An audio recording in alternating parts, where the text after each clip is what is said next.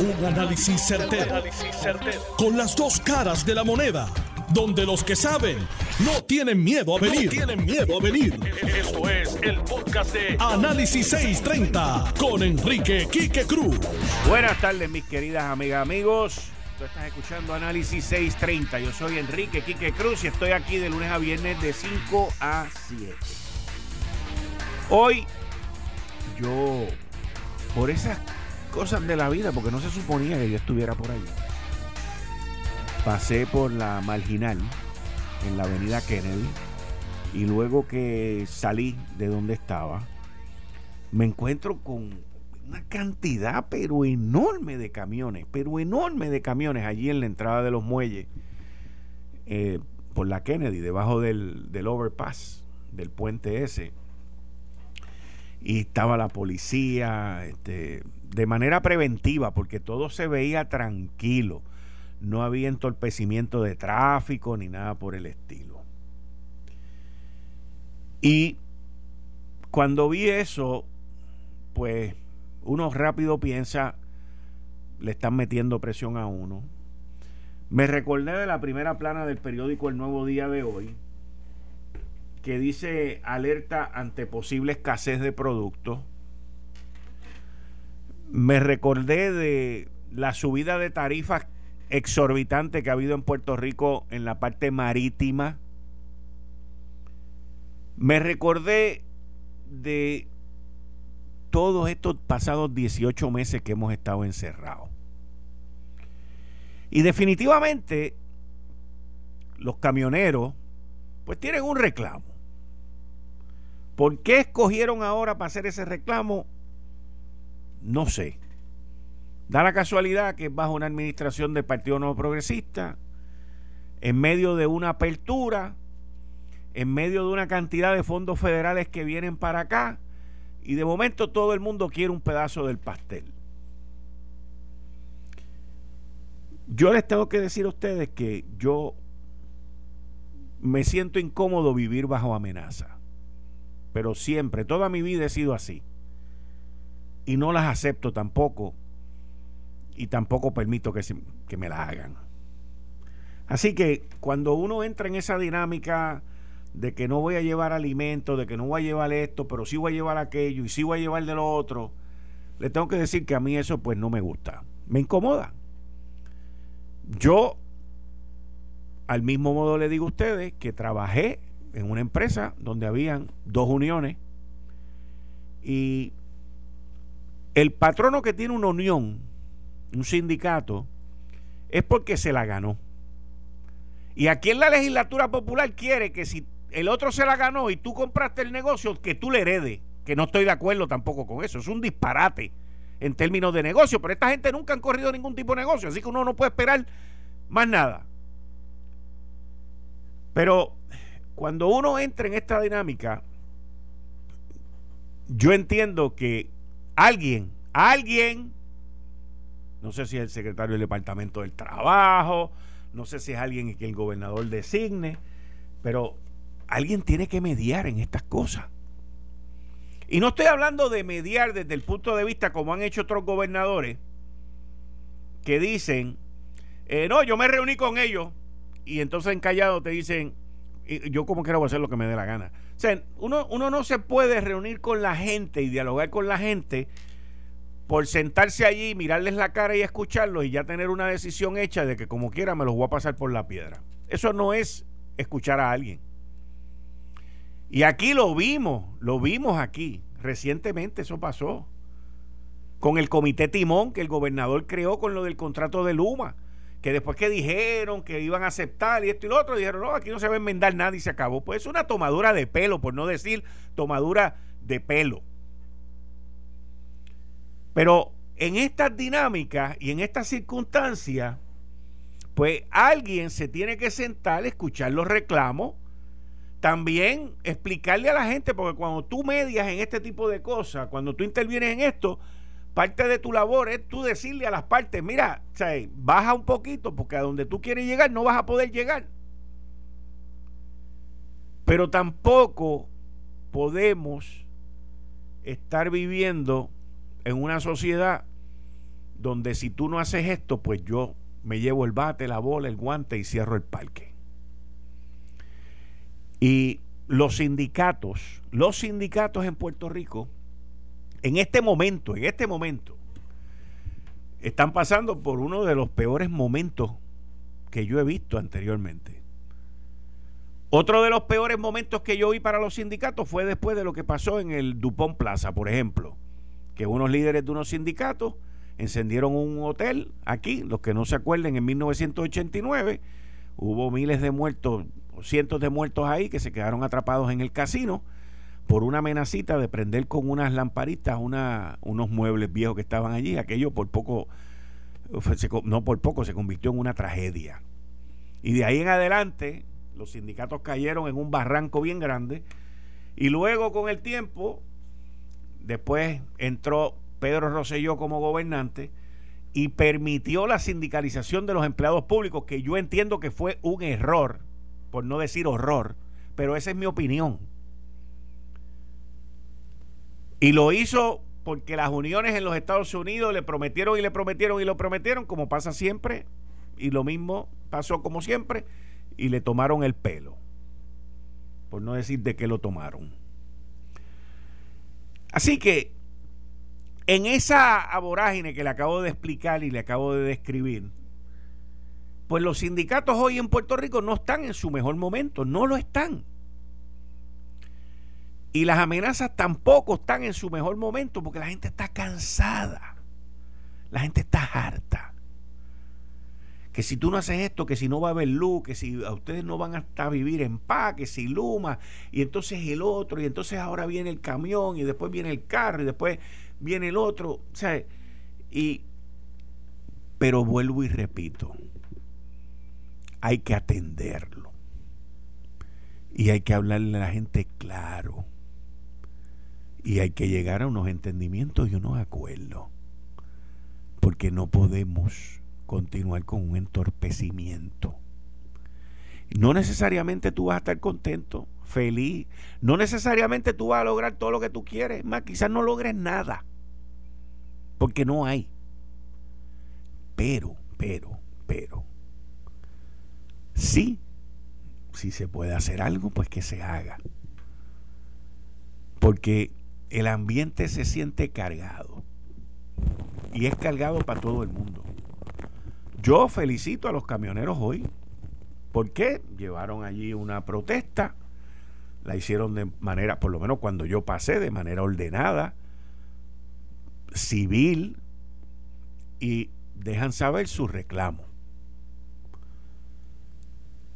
En los muelles hay problemas más grandes que el que tienen los camioneros hoy en día. Y vuelvo y repito, es algo que hay que atenderlo. Por otro lado, los camioneros tienen que entender que ellos no pueden hacer una colusión, un collusion en contra de una empresa porque pues hay leyes que protegen esa empresa. Ah, si hay empresas abusadoras, pues entonces los camioneros tienen que buscar la manera de que esos abusos no se den. Esto se ve extremadamente complicado, pero si la gente se sienta con razonabilidad, con respeto y con un entendimiento de llevar a cabo un diálogo, las cosas pueden progresar. De lo contrario, todo el mundo se tranca y aquí no pasa nada. No pasa nada. Así que ese tema hay que atenderlo. Definitivamente que hay que atenderlo. Miren, hoy se llevaron las vistas en, en la Comisión de Recursos Naturales del Congreso. Y los populares están hoy celebrando, después del tutazo que cogieron el lunes, digo con la opinión esta del Departamento de Justicia, así el lunes, están celebrando, pero ¿celebrando qué? Volvemos a ver más de lo mismo. Yo no entiendo por qué Luis Gutiérrez tuvo tanta participación en esto. En una estaba hablando, describiendo a los estadistas, describiéndonos a nosotros como personas que eso que él describió, nosotros no somos así. Y yo lo escuchaba y decía, este tipo está frustrado, pero frustrado, frustrado, frustrado. Luis Gutiérrez vive con dos pajitas en los hombros, con unos complejos brutales. Y cuando se pone a hablar allí, que si los estadistas, que si contra la comunidad LGBT, diciendo 20 mentiras, porque todo era mentira. Trajo el tema de los derechos civiles, de los derechos humanos, cosa que no tiene pie ni cabeza. No tiene pie ni cabeza. Pero le dan el tiempo. Porque lo metieron allí para distorsionar lo que estaba pasando allí, que es que en la vista anterior cogieron una pela, una pela. Y mira, mano, después que a ti te cogen la cara y te la tuestan, por más que se te haya ido linchazón y por más cirugía plástica que te hagan, tú te fuiste con una cara hinchada y toda pescosa. Y eso fue lo que les pasó en la anterior y tratar de ganar la pela que cogieron la vez anterior en esta, no tienen break. No tienen break. Gente ir allí a decir los disparates más grandes, porque fueron disparates. Que cómo podemos resolver esto? Ah, sacando la Junta. Es que esa no es la solución. No es que yo esté abogando porque la Junta se vaya o se quede es que mañana se va la Junta y a nosotros nos caen los acreedores y nos quitan hasta los calzoncillos y los panties. O sea, ¿cómo puede haber alguien que no es bruto, una persona, personas inteligentes, que digan que una de las soluciones es que se vaya la Junta, la ley promesa? Pues si se va la Junta, se va la ley promesa y los acreedores nos van a quitar todo. Entonces sí que vamos a ver recortes en los retiros. Entonces sí que vamos a ver las cosas bien difíciles aquí. O sea, eh, eh, son cosas que yo digo, pero ¿qué tiene eso que abonar? Vamos. O sea, aquí que algo que no va a suceder es como si yo quisiera que las nubes fueran violetas. Pues si yo sé que las nubes nunca van a ser violetas, ¿cómo yo puedo pedir que las nubes? Bueno, pues el atardecer va a ser más lindo si las nubes fueran violetas. ¿Y qué yo logro con eso? Y esta vista fue un circo. Fue una payasería. Y fue una cosa completamente ridícula. Una pérdida de tiempo. En donde se fueron allí a pedir cosas que no existen. No existen. Hay que entender. Y miren, yo no tengo problema con aquellos que crean que la independencia es una solución. Pero yo quiero que usted me diga a mí, mañana somos independientes, ¿y de qué vamos a vivir? Porque lo primero que te van a decir es que los Estados Unidos nos tiene que seguir mandando dinero. Que los Estados Unidos esto, que los Estados Unidos lo otro, que nos tienen que compensar. Porque esa es la nueva palabrita. Ahora, me tienes que compensar. Usted, que es un poquito más sagaz e inteligente que esta gente que estaban hablando allí, y no estoy generalizando, yo le pregunto a usted, si Puerto Rico hoy fuese independiente, ¿qué por ciento de la población estaría vacunado? ¿Qué por ciento de la población ahora mismo estaría infectado con el COVID? ¿Qué por ciento de la población hubiese muerto? Muerto porque aquí, si nosotros hemos sido afortunados en algo, una, una muerte es mucho. Pero aquí solamente han habido 2.500, 2.600 y pico de fallecimientos por el COVID. Nosotros somos afortunados porque somos parte de los Estados Unidos. Y a nosotros nos mandaron vacunas para acá y no tuvimos que comprar las vacunas. Mire lo que está pasando en República Dominicana, mire lo que está pasando en el resto del Caribe, mire lo que está pasando en los países independientes de América del Sur que están fritos con dinero y no tienen de dónde conseguir las vacunas. Aquí no es una cuestión de dinero. Aquí es una cuestión de tener el producto. Y la nación más poderosa del mundo, a quien nosotros pertenecemos y de quien nosotros somos ciudadanos, desarrolló, pagó por el desarrollo, pagó por comprar las vacunas y nos las distribuyó y nos las hizo llegar aquí también. Te la vinieron a entregar aquí. Y en adición a eso, en los últimos seis meses, cada ciudadano en esta isla que llena planilla o recibe seguro social o lo que sea, ha recibido casi cuatro mil y pico de pesos por parte del gobierno americano. Más los que reciben el plan de asistencia nutricional, miles de pesos ahí. Más los niños, miles de pesos por los nenes también. Entonces, dígame usted a mí cómo la independencia, porque la independencia es eso mismo. Tú perteneces a ti mismo, tú estás solo, tú brega, con lo cual yo no tengo ningún problema. Pero dime cómo es que lo vamos a hacer. Explícame. Explícame cómo es que lo vamos a hacer. Dime dónde es que está la fuente de ingreso. Dime dónde está la inversión. Dime dónde está el negocio. No me vengas con el Banco Mundial y la vaina. No, no, no, no, no. Dime, dime, dime, ¿dónde es que vamos a sembrar los mangos, las batatas, los ñames? ñames tenemos de más. ñames tenemos de más.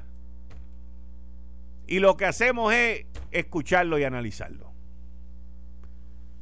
Así que hay gente que quiere la independencia, fantástico, respetada,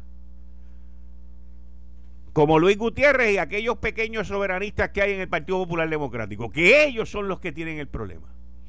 Y hay gente que quiere seguir siendo una colonia, fantástico, con eso no hay ningún problema.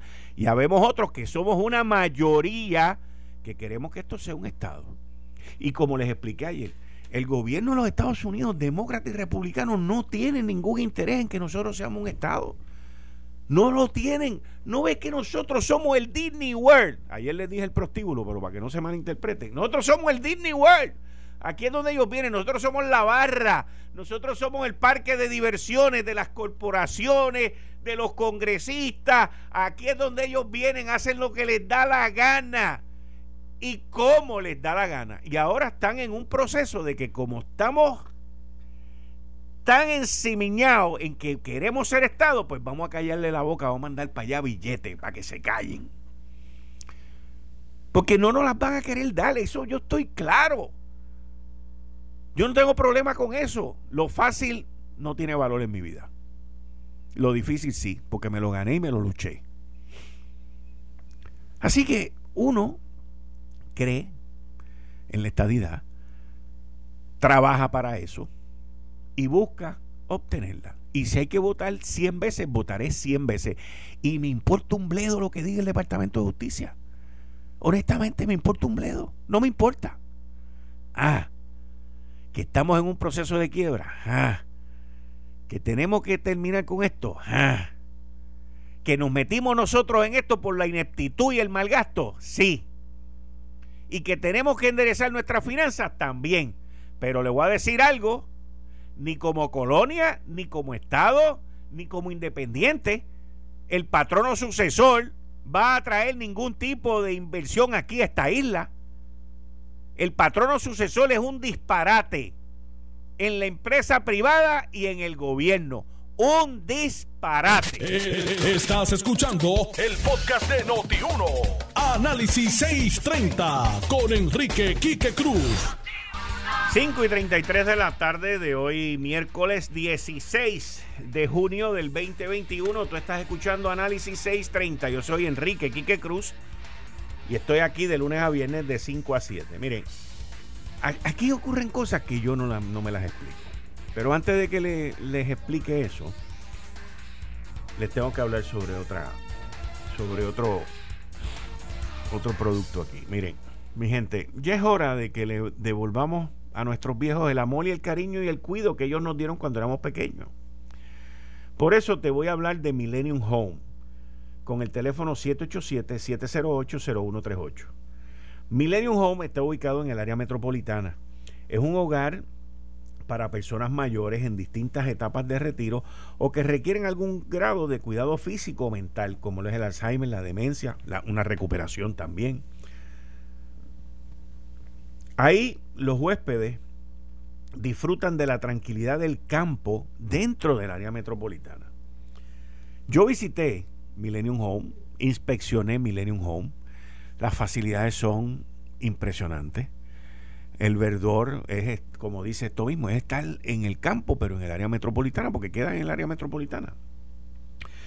Cuentan con personal especializado, como lo es enfermería graduada 24 horas, 7 días a la semana, nutricionistas para que tengan un menú balanceado por su condición de salud, trabajadoras sociales, médicos generalistas e internistas, consulta con psiquiatría o neurología, podiatra, laboratorio clínico, seguridad 24 horas, 7 días a la semana, Londres y Correo. Es un sitio espectacular para los envejecientes, nuestros padres, nuestros abuelos. Llama ahora para más información 708-0138. 787-708-0138. 708-0138. bueno, Luma sale hoy y yo no entiendo por qué Luma hace esto. Porque no le toca a Luma le toca a la Autoridad de Energía Eléctrica, los mismos que les tomó dos semanas reunirse con Luma, señores. Dos semanas. Y Luma, que no tiene nada que ver con la generación de la energía, porque eso a quien le toca es a los elitistas de la Autoridad de Energía Eléctrica. Pues Luma anuncia que va a haber una limitación de capacidad. Y Hoy, por ejemplo, es un día que ayuda a eso porque está lluvioso, ayer también, o sea, los días que llueve, pues la generación no es tan alta, no hace tanto calor. Pero Luma anunció que pueden haber interrupciones en el servicio porque le están dando mantenimiento a AES en Guayama y otras instalaciones de la Autoridad de Energía Eléctrica.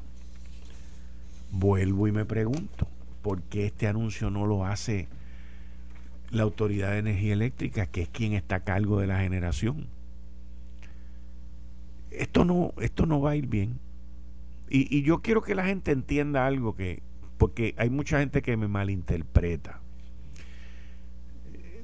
Cuando yo digo que esto no va a ir bien, yo no estoy hablando de que estoy a favor de la UTIEL o de que estoy o de que estoy en contra de Luma. No, señores. De lo que estoy hablando es que aquí existe un contrato que es como si fuera un convenio.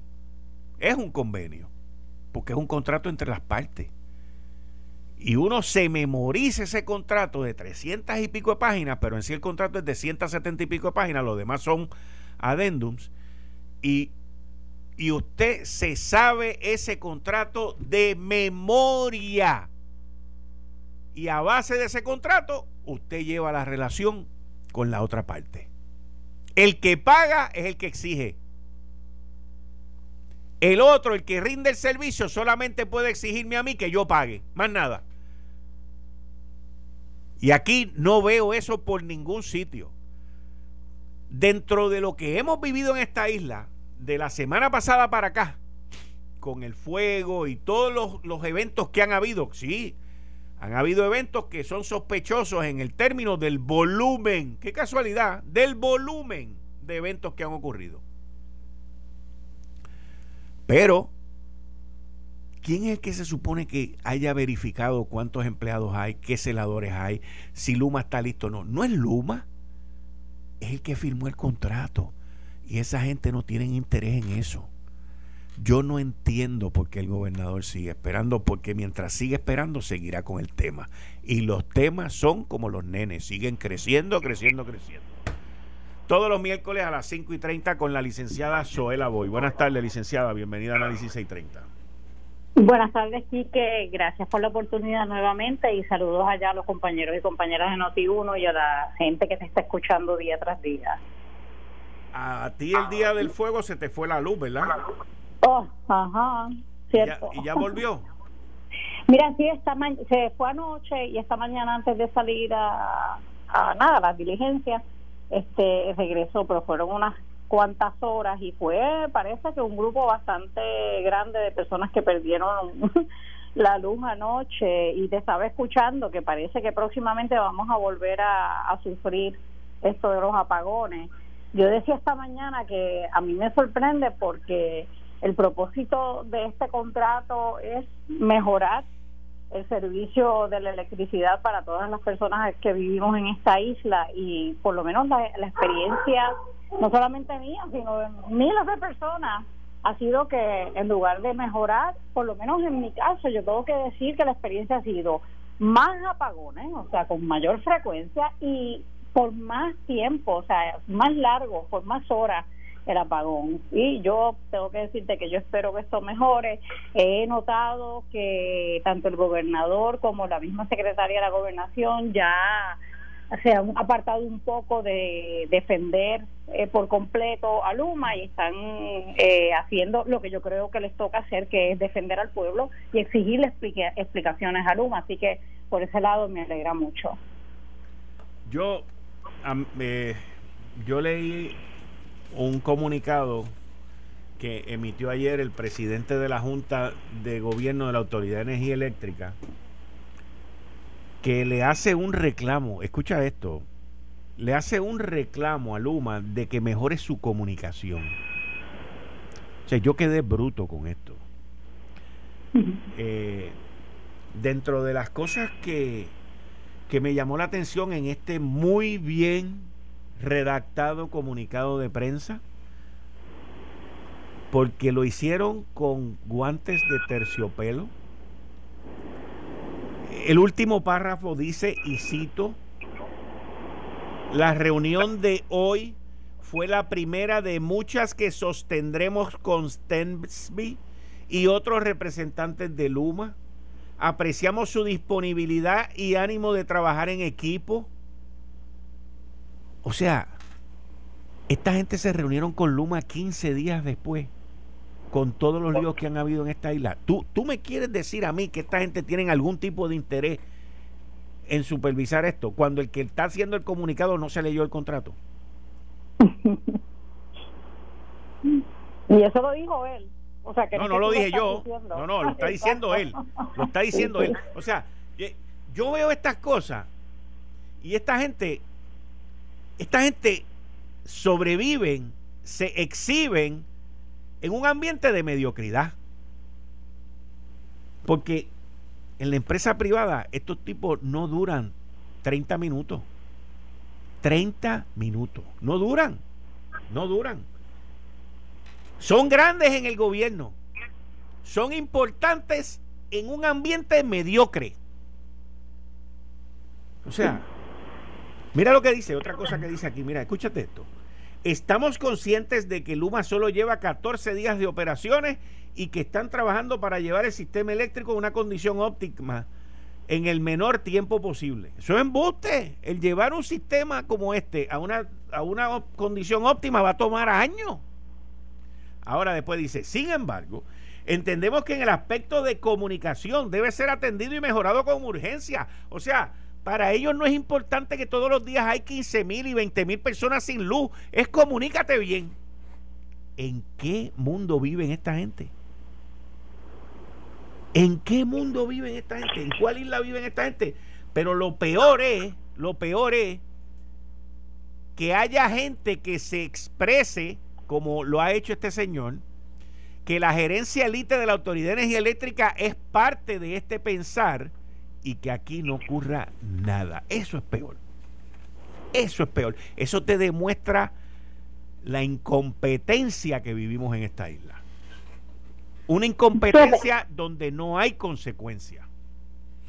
Yo, yo estoy completamente de acuerdo contigo, Quique, y para récord, eh, yo he dicho y me mantengo. Yo creo en que ciertas cosas deben ser manejadas por el por la empresa privada y que el gobierno debe cumplir con su deber de protegernos, de representarnos, fiscalizando de forma bien estricta los servicios que provean esas empresas en el sector privado. Y con relación a eso, por eso decía que me alegraba un poco el cambio de mensaje del gobernador de Puerto Rico, porque ahora le está exigiendo a Luma que provea un mejor servicio. Pero también tengo que decirte que por un lado me alegra también eh, que leí que el negociador de energía le está exigiendo a Luma que haga público de forma inmediata el informe que resume lo que pasó en el día del apagón por la, eh, el fuego que se dio en la estación de Monacillo.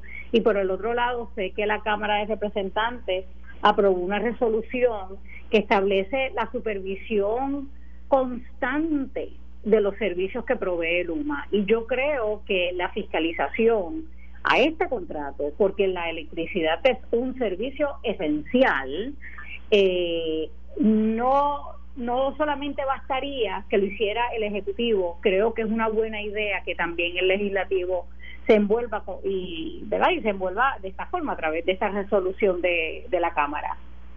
Así que yo espero que Luma, sabiendo que todos los ojos están sobre ellos, comiencen a mejorar el servicio, pero con la experiencia que hemos tenido en estos cuantos 15 días desde que ellos comenzaron, tengo que decir que yo reitero la posición que dije antes de que llegara el primero de junio, no era el momento. Estamos en medio de una temporada de huracanes. Yo espero que no, pero no sabemos si mañana nos llega un huracán.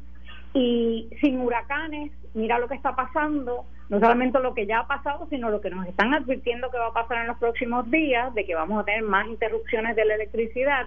Yo no me imagino qué pasaría si hubiera un huracán en este momento. También leía que Luma notificó que va a traer no sé cuántas personas de una de sus compañías para que ayuden porque no tienen el personal suficiente y por eso era eh, la petición, la exhortación de que se atrasara el comienzo de este contrato porque le hubiéramos dado a Luma más tiempo para estar verdaderamente listos para enfrentar eh, un, reto tan grande como es el mejorar el sistema eléctrico en Puerto Rico. Pero nada, a lo hecho pecho, como dicen por ahí, yo lo que espero es que no llegue un huracán y Luma tenga el tiempo suficiente para reclutar el personal que necesita, que obviamente no lo tiene todavía, y para mejorar el sistema eléctrico en Puerto Rico. Mira, yo personalmente entiendo que Luma nunca iba a estar preparado para asumir las riendas y la responsabilidad y así se lo dejé saber a todo el mundo con quien hable. Porque si para tú estar preparado en términos de empleomanía, tú dependías de los de la UTIER, tú nunca ibas a estar preparado. O sea, y a mí, y, yo lo expliqué aquí, y hubo gente con quien hablé que se los expliqué también.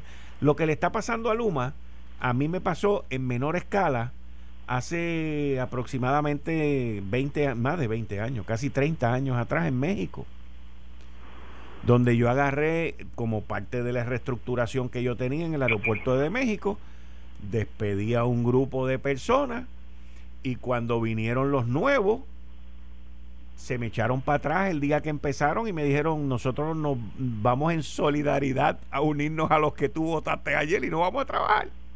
Mm. Y eso lo viví yo y yo sabía que eso iba a pasar aquí.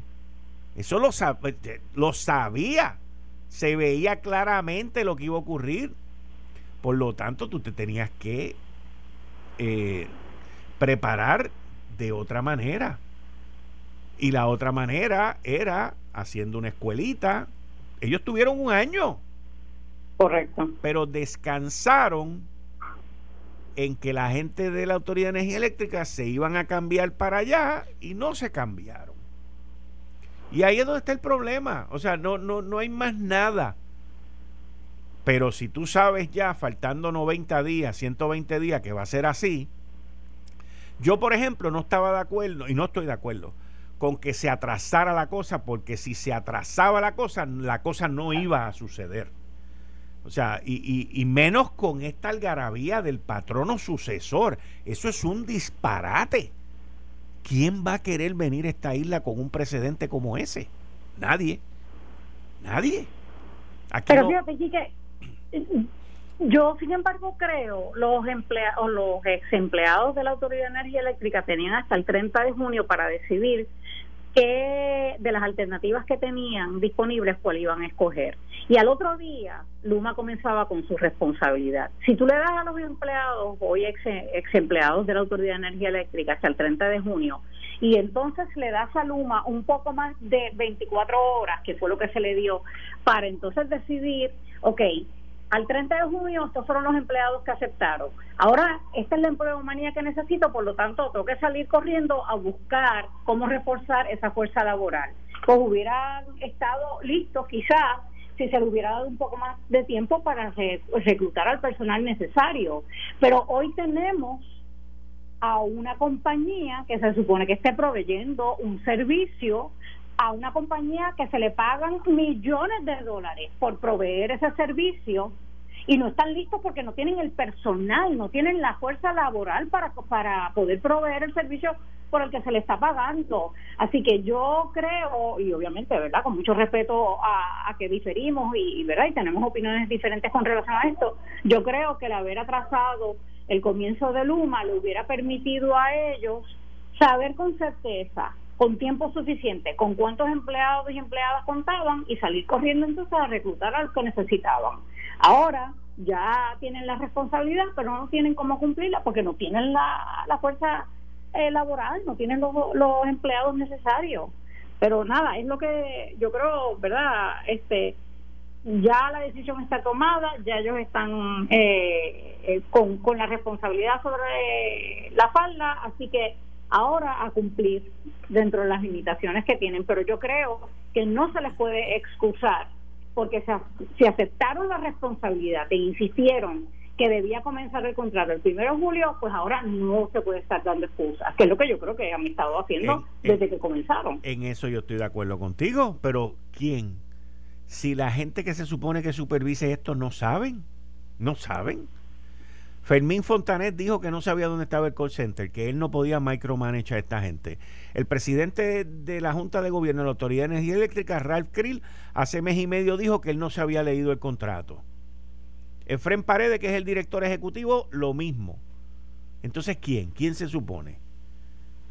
O sea, porque si, si tú firmas conmigo un acuerdo y yo me leí el acuerdo y yo sé cuáles son las cláusulas, pues entonces yo te tengo que llamar a ti a capítulo y decirte, mira, flaco, esto no está funcionando. Tú aquí te comprometiste a hacer esto y esto y esto. Ah, es que yo no tengo suficiente gente. Eso no es problema mío, eso es tuyo. Ese problema es tuyo. No es mío. El problema es tuyo. Ah, que tu gente no quiso venir para acá. Pues eso no es mi problema. Exacto, exacto. Eso no es mi problema. Ah, que yo te creé un problema a ti porque no orienté a la gente y yo obstaculicé, yo hice 20 cosas. Ah, sí, pues eso tú me lo puedes reclamar. Dime dónde está en el contrato. Dime dónde está en el contrato.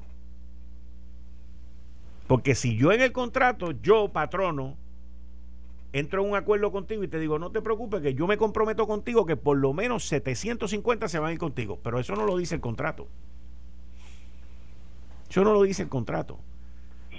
de hecho, con relación a la a la fiscalización por parte del Ejecutivo, yo escuchaba eh, que a base verdad de lo que eh, decían los medios, que cuando se le preguntó a Fermín eh, si tenía unos criterios específicos para utilizar en la fiscalización del servicio, dijo que no tenía esos criterios específicos que ellos eh, ¿verdad? En términos generales habían una, unas métricas y que la forma de evaluarlo era estrictamente con la información que Luma proveyera. Y yo tengo un problema con eso aquí, que porque, y, lo hablo desde, desde mi experiencia, cuando yo era secretaria del Departamento de Corrección, nosotros teníamos cuatro instituciones correccionales y había un contrato con cada una de las compañías que tenían eh, a su cargo la administración de esas instituciones correccionales.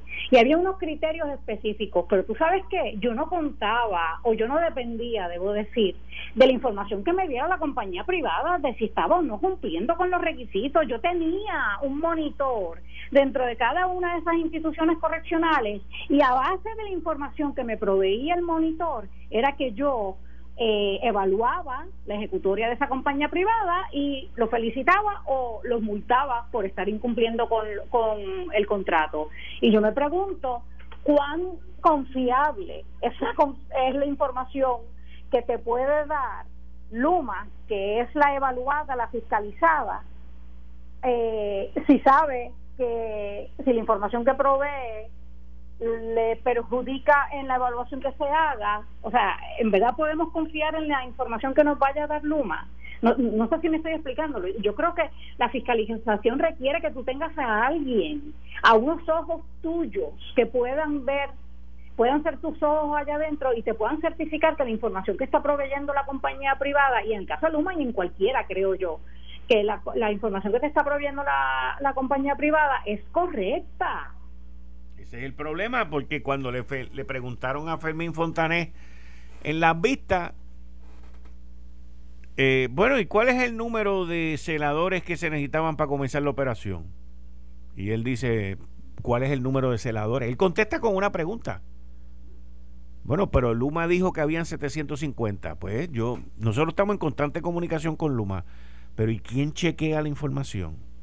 ¿Quién se asegura de que, de que lo que están diciendo es lo correcto y lo necesario? lo necesario, sí, yo, ese es mi, eh, sí, estoy de acuerdo contigo 100%. Lo que pasa es que a mí, mi querida amiga licenciada Zoela Boy, a mí no me pueden nombrar supervisor del departamento de neurología de un hospital porque yo no sé un comino de eso. Claro. Y yo tengo la suficiente humildad para decir, mira, sorry, but no thanks. Yo no puedo hacer eso. El problema en Puerto Rico es que el inepto dice, ah, seguro, eso lo puedo hacer yo. Y se mete en Google para averiguar qué es lo que va a hacer. Y no funciona así. No, no, definitivamente que no. Definitivamente que no. Estamos de acuerdo. Eh, licenciada, no se me vaya porque tengo un temita más que quiero hablar con usted. ¿Cómo si es posible, muchas gracias. Esto fue el, podcast de Notiuno. Análisis 630 con Enrique Quique Cruz. Dale play a tu podcast favorito a través de Apple Podcasts, Spotify, Google Podcasts, Stitcher y notiuno.com.